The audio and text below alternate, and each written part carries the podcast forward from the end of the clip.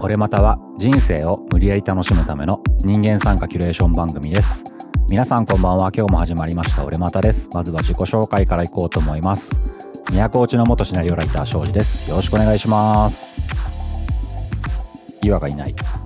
お、岩ちゃんがいない。そう。岩ちゃんがいないので、えー、サラリーマン下です。よろしくお願いします。よろしくお願いします。ます。ということで、今日ちょっとはいはいはい。岩さんが参加できないということなんですけども、まあ今ね、うんうんうん。あの、なんか三人三者三様で、俺もちょっと、あ、そうそうそうそう、先週、急遽、あの、お休みをいただいて、更新がなかったと思うんですけども、お疲れ様でございました。あの、まあ、吉田くんが助けてくれって 言ってきた仕事で、まあ、はい。はい。吉田のためならと思って受けたら、すっげえ後悔した。助けてやるって言ったことを死ぬほど後悔したんだけど、ちょっとね、専門性の高いお仕事でよくやっていただいたなと。ちょっとそれが死にそうすぎてお休みいただいて、えっ、とまあ一周空いちゃったっていうことを一応ここでごめんなさいと、何の告知もないまま休んじゃったんで申し訳なかったです。でまあ3人いろいろ大変なんですけども、そういうことがちょこちょこあって、でそうで。岩ちゃんは岩ちゃんで、ちょっとあの、あれですね、親御さんの年齢も年齢なので調子が悪かったりすることがあって、うんまあこういうことがあったりとかするので、生な話だね。えーそう、生すぎてね、はいはい。本人もあんまりね、笑いもしないネタだから別に言わなくてもいいよって言うとは思うんですけどもはいはい。はい、まあ3人ちょこちょこいろんなはい。仕様とかなんか仕事のこととかいろいろありながら更新できるときは更新していくっていうので、まあ今そういうのが重なってるから不安定な配信になることもあるかもしれないですけども、はい。えーできるときは更新していこうと思うので、よろしくお願いします。はい、お願いし暗い始まりだな。えー暗いちょっと明るくしよう、明るくしよう。ということではいはい、はいはい今日は岩ちゃんいないんですけども、えー3月9日の大阪ナンバー、はポッドキャストフリークスに、えー出場するということで、えー出場。出場、出場っていうのかな？なんていうのかな？出演するって言ったらいいのかな？そのフリークスで一緒に。にステージに立たせていただくことになっている月曜日のオノマトペさんから、えー今日はスペシャルゲストで平田さんにお越しいただきました。平田さんよろしくお願いします。人生絶賛迷子中月曜日のオノマトペの平田純でございます。よろしくお願いいたします。お邪魔します。やよろしくお願いします。俺またさんですよ。お邪魔しますリスナーさんも。ちなみに人生絶賛迷子中と言っておられたんですけども、もうちょっとオノマトペ、はいはいはい。月曜日のオノマトペについて詳しい番宣みたいなのがあればしていただこうかな。あせっかくなので。はい、えー、月曜日のオノマトペはラジオ好きの同級生2人でやってる番組で、うんうん。まあ人生生きてるとなんかもう自分の人生に全く関係ないのにイライラしちゃったりとかモヤモヤしちゃうことあるじゃないですか。はいでそれをはい自分たちなりの答えを出していくというテーうマでやってる番組ですね。毎回すごいあれですよね、うん。答えまで何度かたどり着けてますよね。たどり着いてることの方が稀ですよ。たどり着いた感じになってはいるのか。はい。無理やりたどり着けてますけど、二人とも収録終わった後に、うーんって言ってますからね。一応それで、えーあれですね。平田さんはフリーランサーということで,、はい。でそれで、えー、と相方さんはあれですよね。大学の教授アメリカ在住。そうなんです。大学の先生でコミュニケーション学とかを教えていて、今はアメリカの方に住んでますね。あ本当のインテリじゃないですねか。ガチインテリじゃないですか？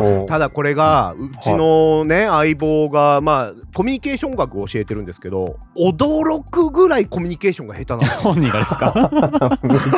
何を学んでるのかっていう。もう悪口だ、それは。まあ基本的にあれですよねメンバーいないところでは好き勝手言った方がネタになるっていうのですもんね。そうですそうですそうです。そう愛ですね、ですそうです。愛。そうです。傷つけることもまた愛です、うん。今の答え適当でしたね。じゃあということで、えーまあ、はいはい。この3人で今日の本題に入っていこうと思うんですけども、うん。はい。はい。えっとですね今日はせっかくなので平田さんが来ていただいたので、うん。メールの答えを平田さんに出していただこうかなとああ、お思うんですよ、ね。便り会ですね。いいですね。人様の番組に来ておいて人様の番組にリスナー様からいただいたメールに僕が答えるそうなんですよ。あの僕らリスナー様から来たメールに答えることができないんですよ。できてないよね。そうそう、手伝っていただこうかなっていう回ですね。ねじゃあ、早速、えーいただいたありがたいお便りを吉田君に読んでもらいましょうか。はーい、じゃあ読ませていただきます。ありがたいとですね。この、うん俺また初のちゃんとした回答ができるかもしれないですね。そうですね平田さんの。力初ですね。うんやめてそのハードルの上げ方はい楽しみですね。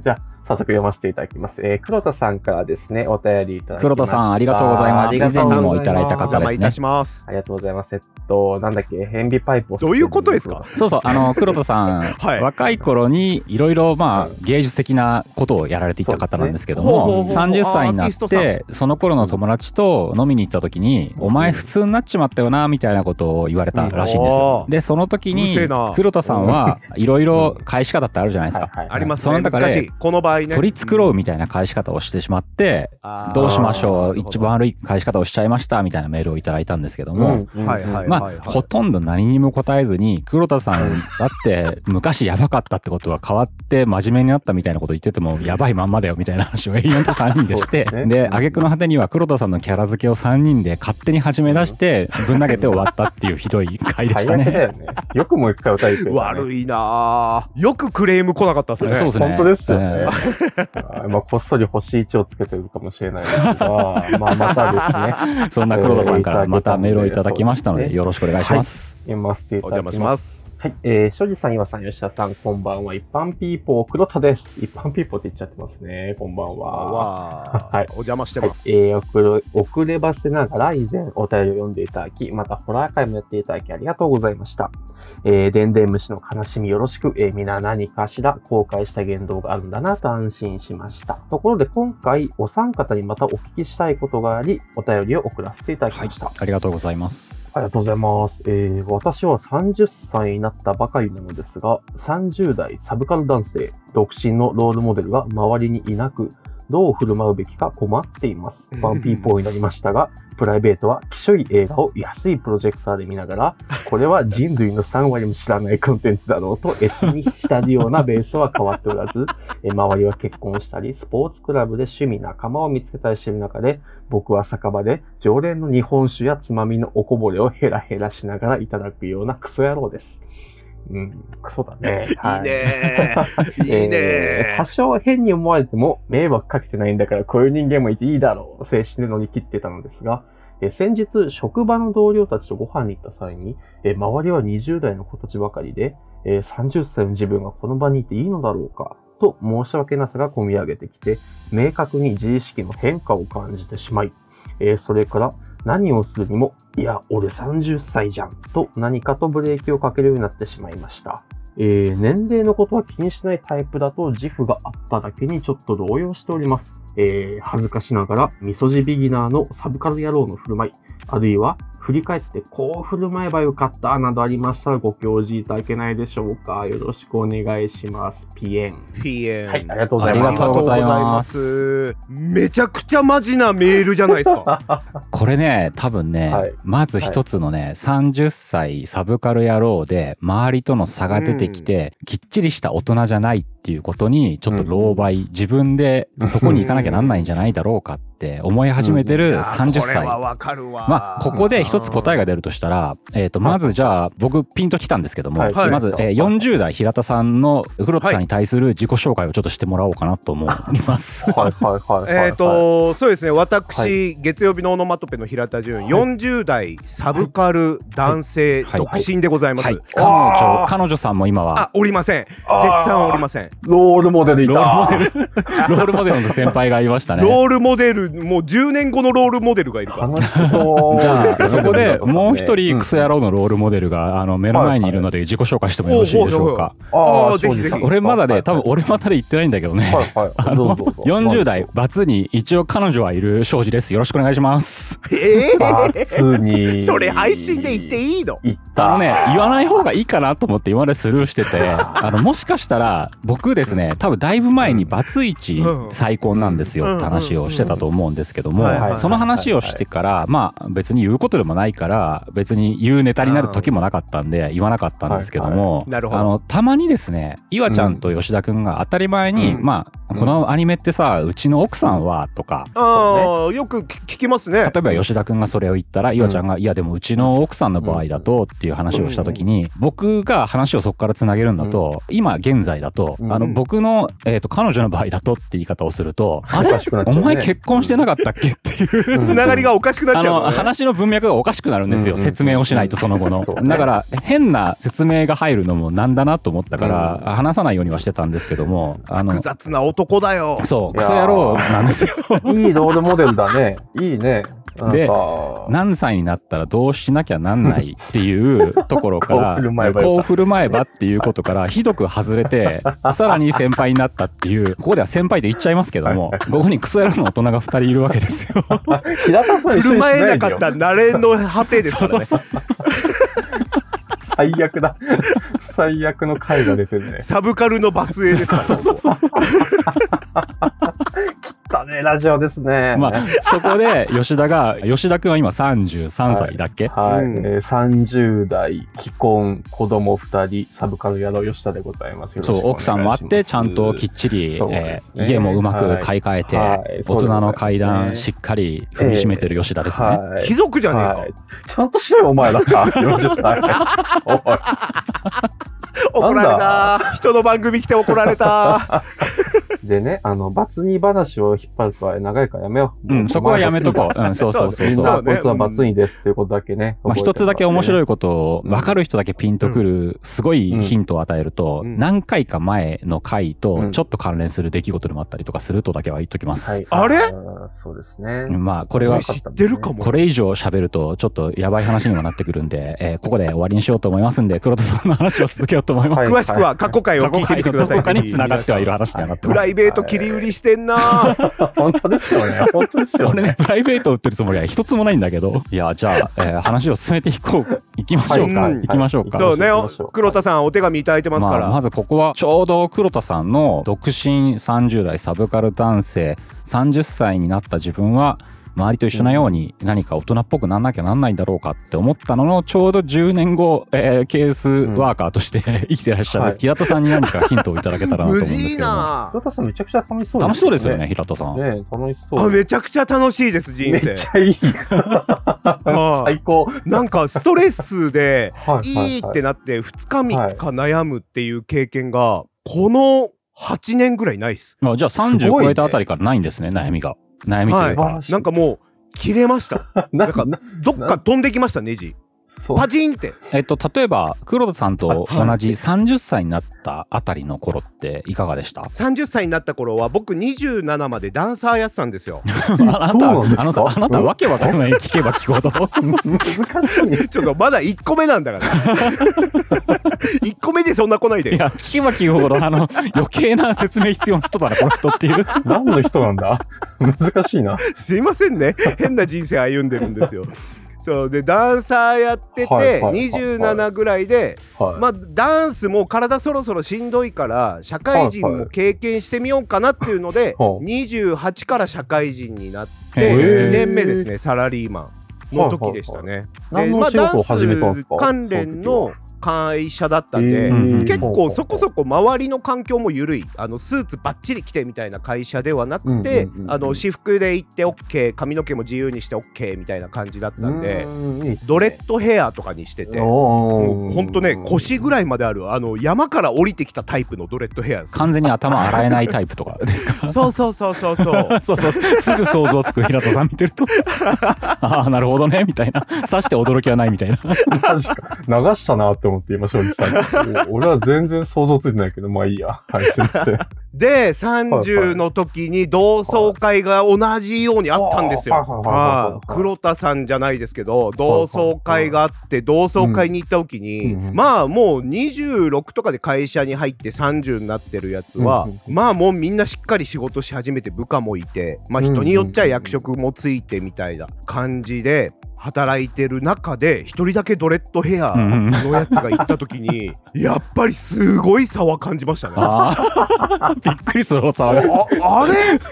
僕大丈夫今？みたいな。それは。あの同じようにうわこれっていいのかなみたいなのは思ってましたけどはいはい。ただそのダンスの会社だったんうんうん。でこれまた同じように周りが20代の子たちばっかだったんですよ。で会社で飲みみに行くとかなると20代と30代で一緒に付き合っててもまあ周りもこうん。うダンスっていううん。話題のテーマがあるしうん。僕もダンスだったり音楽っていう話題のテーマがあったんでうん。一つの共通項があったから、20代の子たちと飲んでていいのかなっていう悩みはあんまりなかったですね。ああ話が通じる話があって盛り上がれる共通項もあるから、うん。そうそこまで差はないとはそういう話だったそうですね。やっぱり共通言語があれば年齢とかはあんまりはい。関係なく、はい。はい。はい。はい。はい、思ってましたけど、周りはどう見てたか自分あくまで自分の話ですね。そうです、そううんです。主観の話です。まあ周りの環境によるかな。うん。年が違っても自分と似てるんだと思える人がいるとあんま感じないかもしれないし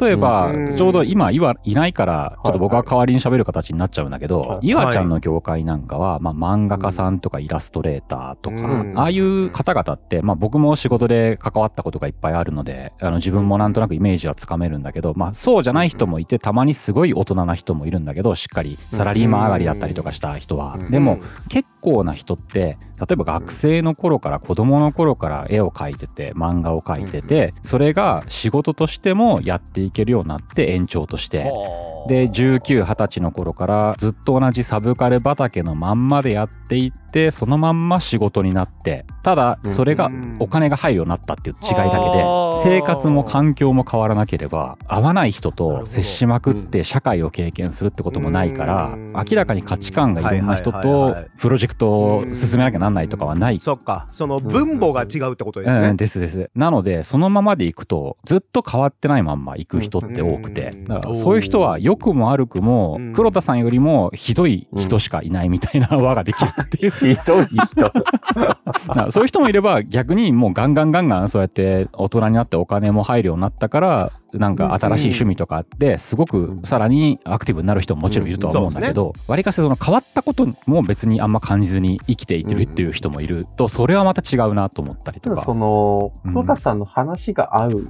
界隈というかさ、グループとかに行くだけでだいぶこう振る舞えばよかったみたいな、なんかこういう反省みたいなのないんじゃないですかね。ブレーキをかける必要もなくなる気もしますけどね。まあまあね、結局、うん結局慣れないからね、慣れないもうん、のには。慣れないかね。まあね慣れない、慣れないおじさんう二人でも話してるしねそうそうそうそう。あ、でも平田さんどうですか？あのー、慣れないものには慣れないなっていう、そういう吹っ切れ方だったんですか？その30代中盤から全くそこに関する悩みがなくなったっていう吹っ切れ方としては。そうですね。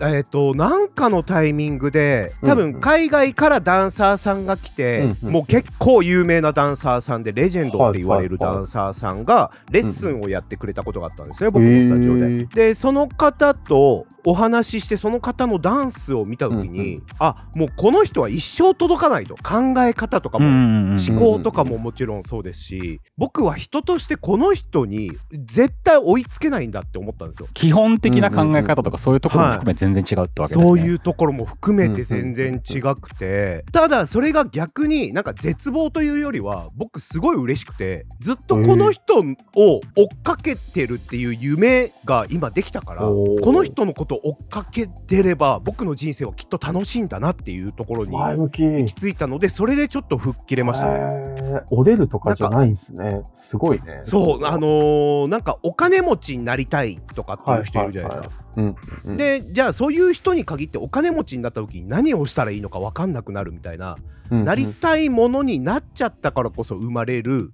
悩みとか苦悩っていうのは絶対あって、だったらなんか目の前に1個ゴールがあって人参ぶら下げられててその人参をずっと追っかけてる方ががむしゃらに楽しいわっていうふうに僕は思えて。それが結構大きな転機だったかもしれないですね。それがいいのか悪いのかちょっと分かんないですけど。どう思う？吉田君。いや、なんかあの、ポッドキャストフリークスのさ、うんあの、ネタ出しで没案あったじゃないですか。あ、それの話しようか。ああの、で、で、そうそう、で、ボツった案、平田さんから上がってきた案を見て、うわ、この人暗い人だなって思ってたんだけど、やめとけやめとけおい。ちょっとさ、それ楽しく収録してんだよそれの説明一応しとかんと話がわけわからんよね。えっと、これで、ポッドキャストフリークスの、えっと、公開スペースでちょっとちらっと話したと思うんですけど、その時の、はいはいはいその時点で、一応決まってるって言ったネタが、僕たちを歪めたコンテンツっていうネタだったんですよ。幼少の頃から思春期にかけて、僕らの何かをはいガスッと曲げてしまった。何か価値観というか、そういう感性を曲げてしまって、普通の大人になれないようにしてしまったコンテンツっていうことを話そうかって話をしてたんですけど、うんえっと、実は、あの、その後の会議で、これダメだなってことで今変わってるからもう今これで話しちゃうんだけどうんうんうんう、ん。その時に、じゃあそれで行きましょうっていう話をして、えーみんなにネタを募ったんですよ。どんな感じでうんうん。本番行こうと思いますかって出てきたネタが、えっと、うんうん。まず吉田は、えー誰も知らねえコンテンツの話っていうのが出てきて、ナチュラルにわからんと思って、はい。すぐ Google で調べましたからで、ね。これはちょっと 暗雲が立ち込めてきて、本当にこのネタ大丈夫かなと思った時に、平田さんから来たテーマっていうのがありまして、何でしたっけ？何でしたっけ？えー、なんだっけ、えっ、と、エヴァンゲリオンに出会って、でで、フフロイトを経て、で、寺山修司に行き着いたら、あの、一人になっていったみたいな話だったりとか。一人になったあなと、初デートに、タイタニックに行って、おもらししたとか、マリーナがってとか。なんかさ、あの、そうそう、そうなんですよ。でもねえなこのテーマ案から、うわ、くれーって思ってたんですけど、今話す平田さんめっちゃ明るいんですよね。ポッドキャストの明るい平田ん。さんのイメージがあったから、ネタが出てきた時に、はい全部サブカルに触れて、孤独になっていく話じゃねえかって思って。そうそうそうそうそう。なんかな、話してる平田さんと会うとなんか出てくるのに逆なんです一よ致しない。スロットが合致しないんですよね。これを見て僕が、あの、あれなんですよね、急遽ボツを出してしまったっていう。危ない危ないこれ危ないっつって。ね、その、黒田さんがさ、こう、どうしようって相談くれてるわけじゃないですか。うんその中でもさ、この前段ポッドキャストフリークスっていう場ですらうまくアイデア出しができない 我々なわはいけですよ。そうですね。もう全然いい回答がやっぱり、頼りねえな。ね 頼りねえ。来てもらったのに、まあちょっとそれじゃあとりあえず黒田さんが一番聞きたかったことっていうのを何かとか答えれたらなと思うんで、えーはいはい恥ずかしながらみそじビギナーのサブカル野郎の振る舞いあるいは振り返ってこう振る舞えばよかったなとありましたらご教授いただけないでしょうか、よろしくお願いします。ピエンと来てるんでじゃあ平田さん10年前にちょうど30になった頃に、これが俺の理想だったなって思う振る舞い方ってありますか？30えー代サブカル恥ず野郎として、かしそうな話ないですか。あおい やっぱりでも黒田さんの場合俯瞰で見れてるので、で僕もその当時俯瞰で自分のこと結構見てたんで多分ね友人が結婚したりとかっていうことに多少なりとも焦ってはいるじゃないですか先ほどもおっしゃってた通り。うんうんということはそのコミュニティが少なからずキラキラ輝いて見えると思うんですよ黒田さん自身ね。ただ一方で家であのきしょい映画を見て いやこれは世の中の3割しか知らないぜって 喜んでる自プロ分もいる。ジェクターで見てますからねこれ。だから両方の良さは知ってると思うんですよ。ただそのキラキラ輝いてるものが今眩しすぎるだけだと思うので、もう一歩さらに引いてさらに俯瞰でその世界を見てみると、両方いいところはあるよねっていうのはわかるし、この今自分が持っている気持ちいい領域っていうのは絶対的にあるんで、うんうん。その領域の良さと違う領域の良さの価値観を混同しないっていうことが結構大事だと思うんですよ。めちゃくちゃいいこと言ってる。めちゃくちゃいいこと言ってる。嘘嘘嘘。今の嘘嘘嘘。そんないいこと言う人じゃないんだから俺。いいこと言ってたよ。そう言いながら意外と真面目な平田さんってちゃんと答えようとする平田さん。じゃあ、ちゃんと答えない、あの、同年代、まさに黒田さんと似たような年代である吉田の答えは何？えー、現状だってね、年齢が近しいからね、結婚しろよ、早く。俺も刺さった。流れ弾当たった。俺に。あ、結婚しろよって言ったけど、2回も離婚しちゃダメだよ。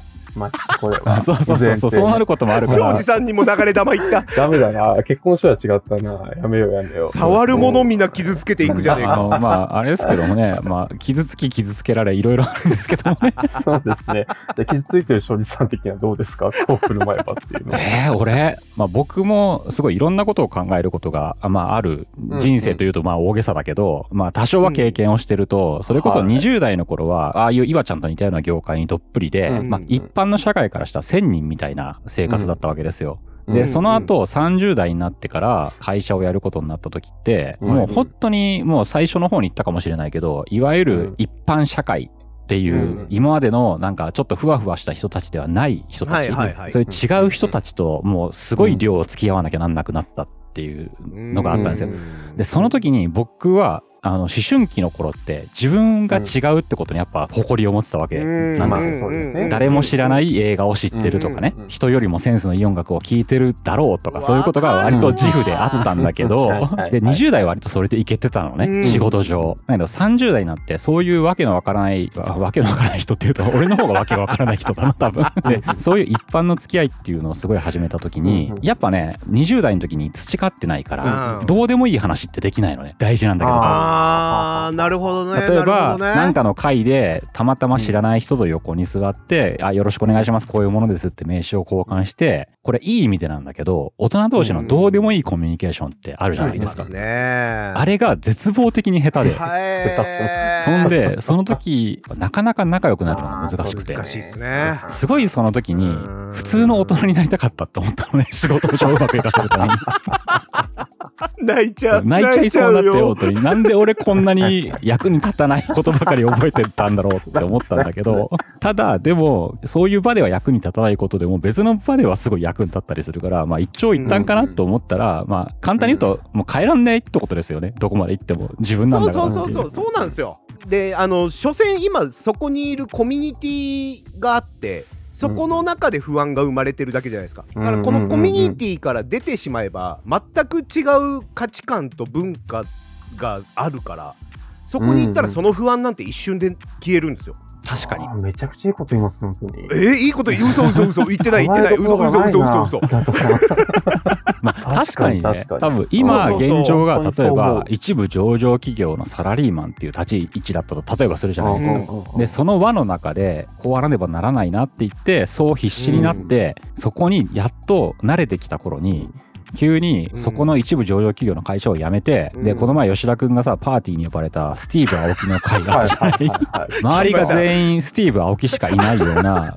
DJ コミュニティの中が次のお前の職場だってなった時に多分その一部上場企業の常識は全部多分崩れ去ると思う。何も通用しない通用しないと思うのね。だからそういう意味ではそのコミュニティの中でどう思うかだけだから別の時にそうそうそうそう。全然話が変わってくるよねってはい。ことで。僕、そそうなんですの DJ イベント行った時、ローランドの808の8フライって何言ってるか分かんなかったんですよ。ローランド。俺にはえ？グンって刺さったけど今ホストの方が出てきますよねまずねもう、一個もピンとこなくて、いいっすよねって言って逃げるみたいな、ね、コミュニティがね、あいつやたらトイレ行くなと思われてたでしょうねそうそうそうそう。まあそんな感じで40代のおじさん2人がさ一番好きかって言ってるけど言い訳ずっと言い訳なんかさ自分への言い訳してるから割と静かに聞いてたさ30代大人の階段登りすぎてる吉田がさ最後ボコボコにして終わりにしようかじゃあどうですか偉そうな話をしてたけど、よかった。評価いただいた。評価いただ一きました。番スタンダードなコミュニティにとてもじゃないけども入れないなって思ってる40代2人が必死に自分を正当化する話をずっとしてきたんですけども。そうだね。痛々しいなまとめると。でもさ、あごめんなさい、あの、黒田さんへのアドバイスとかではなく、あの、しかも今回の話の総括でもなく、平田さん真面目な方だなってうんいうのは、あの 思った以上に真面目な方だよなっていう。そうそうそうそう。なんでなんなんでね嘘だからね言ってるの全部。芯を食ったことをずっと言ってるしね、アドバイスもなんか的確でさすがっていう感じだったんで。やめろって。これでねもしこの配信を聞いてくれて、あじゃあちょっとオノマトも聞いてやるかって言って聞いてみたら、はい。全然こんな番組じゃないんだ。いやー、なんか、ポッドキャストフリークス当日も真面目な方に行っちゃいそうですね。ちょっと気をつけないと。いやいやいやそこえーそうだね作戦はねやばいな。それまずいな。それまずいな。いとダメですね。うん真面目じゃないから。嘘だから今見したの 嘘だから。俺また用の嘘の俺だからあのね平田さん分かったあのねちゃんと聞くと一生懸命答えてくれようとする人なんだよね 多分ネタ出しでもなんでもすごい。そりゃそうだよそりゃそうだよよかったね、庄司さん。ちゃんとした人だよ。ちゃんとした人が来たって僕と岩さんと違うよ。よかったね。ちゃんと考えないもんな二人ともそうだね。なんもない。なんもない。眠い。せめて俺だけせめて俺だけでも はい。じゃあ、黒田さんはこれで満足できたのかわかんないですけど。答えてない気がすごいするんだけどね 平田さん答えてたよ。すごい、ずっとちゃんと。答えましたよ素晴らしい。じゃあ、庄司さんまとめに向かっていただいていいですか？はい、わかりました。一つだけ黒田さんに言えることは、うんまあ前回と一緒ですけども、は 黒田さんはやっぱそのまんまなんだよね、多分、ベースが。そうね。だからバージョン、あ、一つだけ思うことがあって、ずっと昔から思ってることがあったんですよ、思春期から。うんはいはいはい。で、これは全然違うよっていう人がいてもよくて、俺はそう思ってだけの話なんですけど、うんあのね、女性いるじゃないですか、女の人。はい。思春期とか、例えば中学校、高校、20代になった女の人って見てると、こいつらバージョン2.0とか3.0になっていくなって思うんわですよ。かるうんうんうんうんわなんかもうバージョン1じゃねえなって思うんですよ。うんたまにあったりとかしてその違いを見ると。うんわかりますよね、なんかこの感覚。めちゃくちゃわかる。なんだったら僕まだプロトタイプでもそこの話がしたくて、メジャーバージョンアップ、モデルチェンジをするんですよ。女性って。そう。男ってどう考えてもバージョン2にはなれない生き物だなと思って、バージョンできて、バージョンン1.1をバージョン1.2に上げていって、バージョン1.3になっていくことしかできなくて、マイナーチェンジしかできなくて、はい、マイナーチェンジしかしないですよね。バージョン2になれねえメジャー。のチェンジはできないんだよ。そうそうそうそうなんなのこれ？ね え、吉田くんわかる？わかんねえこの話。いや、わかるよ。あ、わかる？うんわかる。わかるけど、俺は割とバージョンアップしちゃうからわかんない。あ、そっか、お前は割とバージョンアップするんだ。ズリーナ俺18になったら勝手にメジャーチェンジすると思ってたよ。そうか、平田さんはめちゃめちゃ分かってくれるんですね、この感じ。だから、そういうバージョン2になれない人種っていうのがいるんですよ。まあ、もう男女って言わんわ、じゃあ、ここでは。だから、俺ってバージョン2とか3になれないなって思う人間は、ひたすらバージョン1.2とかバージョン2 1.21とか、あの、バグ取りみたいなバージョンを重ねていくしかないんだなと思います。1.21スペシャルエディション。そうそうそうそうそうそう。1.23スーパーとかね、そのスーパーって何やねんみたいなね、大して能力変わってねえ全じゃんみたいな。然ベータオープンまでいかないっていうね。なので、まあ、黒田さんも多分メジャーバージョンアップができない方なんだろうなって思うところは僕もすごく共感します。シンパシーですね。は い勝手にバージョンアップできない人間に仕立てられて共感された。そうそう俺が必死に俺と同じ人種って思い、思おうとして、俺が安心しようとしてるだけなんだけどね。